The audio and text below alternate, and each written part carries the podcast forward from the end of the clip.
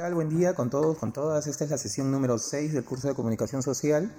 Hoy día voy a hablar de comunicación desde el Perú y Latinoamérica.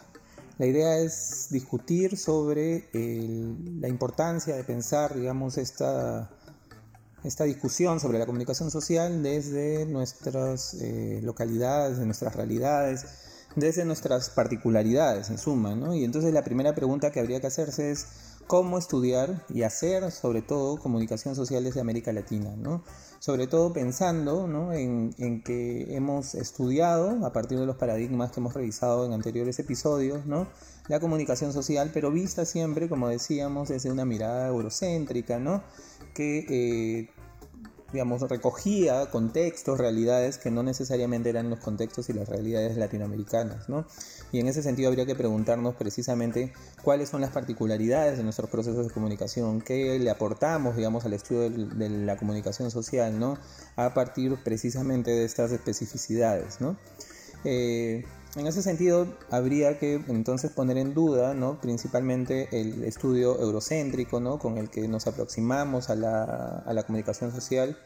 Esto sin duda no es una eh, característica, digamos, eh, solo vinculada a los estudios de la comunicación, ¿no? Como hemos discutido ya, es una característica vinculada a muchos estudios, ¿no? En las humanidades, en la antropología, en las ciencias eh, en, las ciencias sociales, como decía, en la antropología, en la psicología, ¿no? este, en la educación. También, digamos, la, la mirada es una mirada eh, eh, eurocéntrica, ¿no? Habría que ir construyendo, o en todo caso tener el horizonte, ¿no? De la construcción de un corpus no solo teórico, ¿no? Sino también metodológico eh, desde América Latina y, Latinoamérica. ¿no?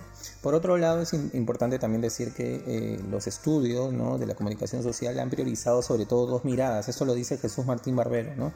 Por un lado, la ideologista, vinculada a la teoría crítica, al funcionalismo, a los estudios culturales, y por otro lado, la cientificista, más vinculada también al funcionalismo, pero más precisamente al paradigma eh, informacional.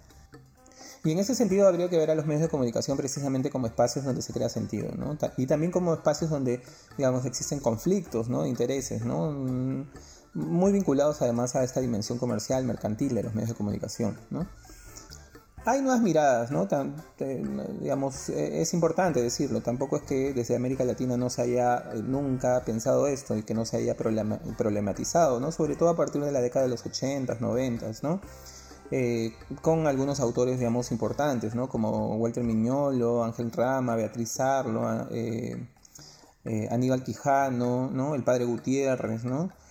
todos estos autores y autoras, ¿no? Empezaron a justamente, ¿no? Problematizar estas categorías, ¿no? Este, hegemónicas con las que se había emprendido el estudio de las disciplinas sociales y de comunicación, ¿no?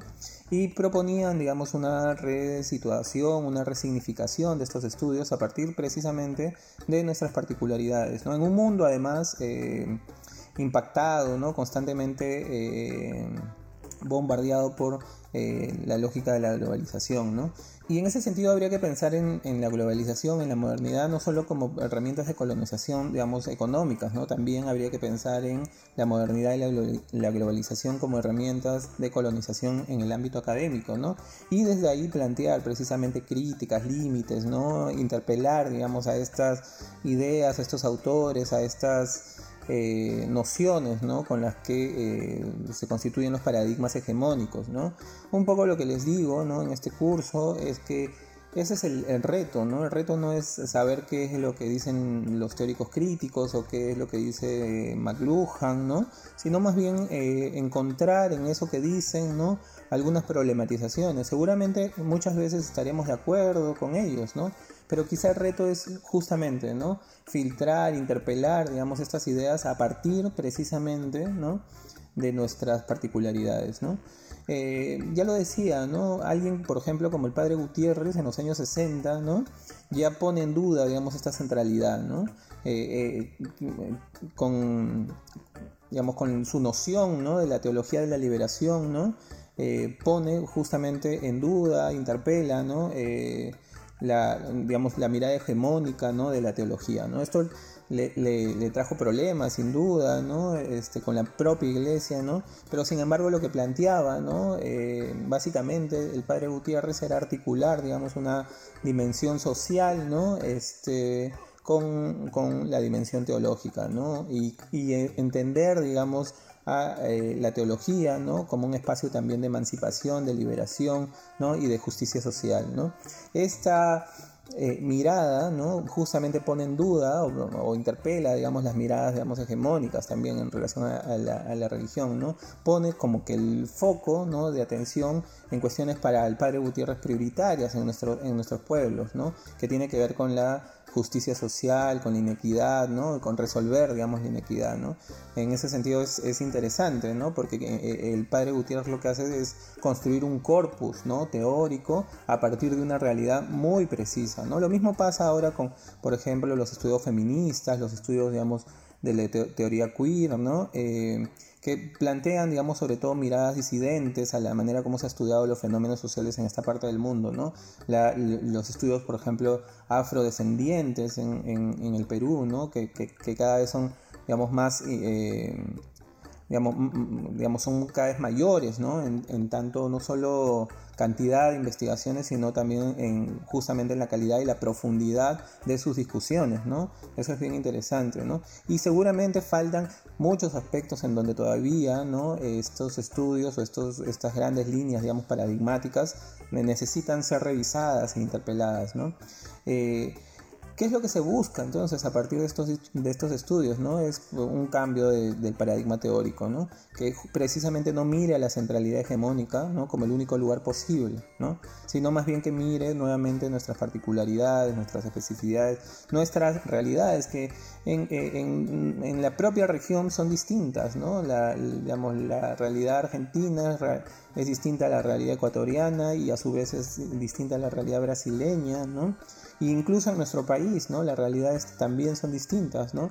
En el, en el norte, en el sur, en la costa, en la selva, ¿no? Entonces habría que pensar en eso, ¿no? Precisamente el otro día hablaba con un amigo que trabaja en el Ministerio del Trabajo que me decía que, por ejemplo, hay comunidades donde tiene que llegar su programa, que es, un programa que da empleo a sectores, a personas vulnerables, ¿no? a personas en extrema pobreza, víctimas del conflicto armado o eh, personas con discapacidad. Y, lo que me comentaba es que digamos, sus modos de comunicación, digamos, sus elementos, sus formatos de comunicación no pueden eh, ser los tradicionales, tipo la radio, la prensa, este, la televisión, porque digamos, esos medios no llegan en, estas zonas, ¿no? Y tienen que, digamos, justamente plantear una mirada y, investigar, obviamente, ¿no? Sobre cuál es el medio de comunicación más efectivo para estas zonas, ¿no? Y claro, hay, eh, digamos, pasa alguien con un megáfono, ¿no? Anunciándolo, se trabaja mucho con los afiches, ¿no? Eh, y tiene que ver con eso, ¿no? En cómo digamos, lo que nosotros pensamos las industrias culturales, ¿no? Desde la centralidad incluso limeña, ¿no? Tampoco se sostienen en algunas partes del Perú, ¿no? Y necesitan, digamos, reformularse a partir precisamente de las características locales, ¿no? Lo mismo pasa cuando vamos al mercado, por ejemplo, cuando estamos en el transporte público, ¿no? Eh, son espacios que aparentemente, digamos, eh, trascienden, ¿no? la, la la definición de industrias culturales, pero donde ocurren, digamos, constantemente procesos de comunicación social, ¿no?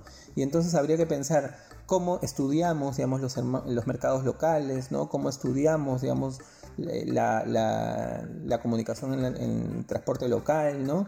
Solo piensen en, en, esta figura del datero, por ejemplo, ¿no? O sea, cómo construye no solo una vamos a decir, eh, un campo semántico, ¿no? sino también cuál es la función que cumplen, digamos, en el aparato del propio negocio eh, del transporte, ¿no? Eh, ¿Cómo lo estudiamos? ¿Con qué paradigma? ¿no? ¿A partir de qué mirada? ¿Con qué metodología? ¿no? Eso precisamente es, digamos, el reto, ¿no? En también construir a partir de lo que hemos leído, hemos estudiado, ¿no? Eh, teorías ¿no? que permitan precisamente aterrizar estas discusiones en, nuestros, en nuestras realidades. ¿no? Y en ese sentido eh, resuena, digamos, una idea de Rosa María Alfaro, que es una, eh, digamos, una conocida intelectual peruana, ¿no? Eh, que fue directora por muchos años de, de Calandria, ¿no? que decía, cuando hablamos de comunicación, y la voy a citar, no nos referimos únicamente a los medios, decía ella, ¿no? También rescatamos para la comunicación aquellas prácticas sociales de acción e interrelación de los sujetos, especialmente referidos a los movimientos sociales. ¿no? Es importante ¿no? tener en cuenta esta mirada que me parece este, sustancial para nuestro, para nuestro estudio. ¿no?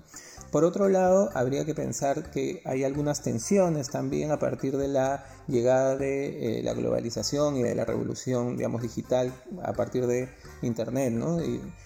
Que tiene que ver sobre todo con una suerte de, homogenización, ¿no? Eh, de, nuestras tradiciones, ¿no? Eh, y, de aculturación también, ¿no? Y como les decía en un anterior episodio, aquí, digamos, eh, lo interesante es cómo lo local no solo negocia con lo, con lo global, ¿no? Y, sino también cómo, digamos, trabajamos en que estas particularidades, esta cultura, digamos, local, no sea, digamos, arrasada, ¿no? Por la globalidad, ¿no? Y esto es interesante también pensarlo desde las miradas de, eh, desde la mirada de América Latina y del Perú, ¿no? O sea, ¿cómo hacemos, ¿no? Eh, para que la globalización, los contenidos, digamos, desbordados, ¿no? Las aplicaciones, ¿no? Eh, esta suerte de utopía ¿no? de aldea global eh, no termine precisamente eh, excluyendo digamos, otras eh, prácticas culturales, ¿no? que son prácticas digamos, más vinculadas a nuestra mm, construcción de identitaria. ¿no? Eso es digamos, siempre una, un, reto, ¿no? Eh, yo siempre pongo el ejemplo, ¿no? O sea, pensemos en Inca Cola, que era un negocio, digamos, familiar, ¿no? Eh, local, que se convirtió en, años en la bebida del sabor nacional, casi en un estandarte, digamos, eh, nacional, vinculado además de manera genial con la comida, ¿no? Y cómo viene la multinacional, ¿no? A quien, quien no le podía ganar, digamos, en, venta de, gaseosas, y la compra, ¿no? Y la convierte nuevamente en un producto, eh, si bien local, ¿no? En un producto que forma parte de este paraguas internacional, ¿no? ¿Cómo hacemos, ¿no? ¿Cómo hacemos para negociar, cómo articular, para defendernos también, ¿no? De esta globalidad, es un, es un reto, ¿no? Eh, sin, duda, esto, digamos, me refiere a, la idea de, brechas, ¿no? Y, para tenerlo en cuenta también, ¿no? O sea, cómo eh, la... Cómo desde, desde, desde, Latinoamérica, desde el Perú, tenemos que tener en cuenta también estas realidades, ¿no? O sea, piensen nomás, como les decía el, eh, eh, hace, hace unos episodios, que solo en el Perú este, casi el 30% de peruanos y peruanas no tienen internet, es decir, no tienen acceso, ¿no? Y, el 15% aproximadamente no tiene un teléfono celular, ¿no? Entonces, ¿cómo integramos a estas personas, ¿no? Eh, sobre todo pensando que estas personas casi tienen un rostro propio, ¿no? Son en su mayoría personas en extrema pobreza, que viven en sectores rurales, son mujeres, ¿no? Por lo general mayores de 60 años, ¿no? Finalmente habría que pensar en eso, ¿no? en cómo los procesos de comunicación, y esto lo digo también pensando desde la comunicación del gobierno, la comunicación desde, la empresa privada, ¿no? piensen en cómo eh, eh, esta, esta iniciativa ¿no? de darle un bono a las personas digamos, en extrema pobreza para que puedan digamos, subsistir a las cuarentenas en la, de la pandemia fue un lío, en tanto eh, justamente estas personas no estaban bancarizadas, ¿no? Y en vez de eh, cuidarlos a partir de otorgarles dinero para que puedan subsistir, se los empujó a hacer grandes colas, a que haya aglomeraciones en los bancos, ¿no? en que se interactúe, ¿no? precisamente, ¿no? porque claro, por un lado está todo el sistema ¿no? Eh, mercantil, ¿no? que trata de, de, incorporarlos en una situación de crisis, pero por el otro lado está la estructura de este sistema, ¿no? que no está diseñado para ellos ni para ellas. ¿no? Y que más bien nos expone ante esta carencia. Hay que pensar en eso ¿no? también a la hora de formular, formular nuevas mm, nociones, nuevas miradas desde la comunicación social. Unas últimas ideas tienen que ver con, con cómo hay algunos conceptos que, son necesarios ¿no? tener en cuenta. Por un lado, la idea de las fronteras, en tanto utopía también de la globalización. Por otro lado, también habría que pensar en la ciudad, ¿no? en qué se decide en la ciudad. ¿no? Una mirada desde, desde América Latina sí o sí obliga a mirar nuestras ciudades como espacios que construyen, traman ¿no? Eh, nuestras culturas, ¿no? tal como lo dice Aníbal Ford. ¿no?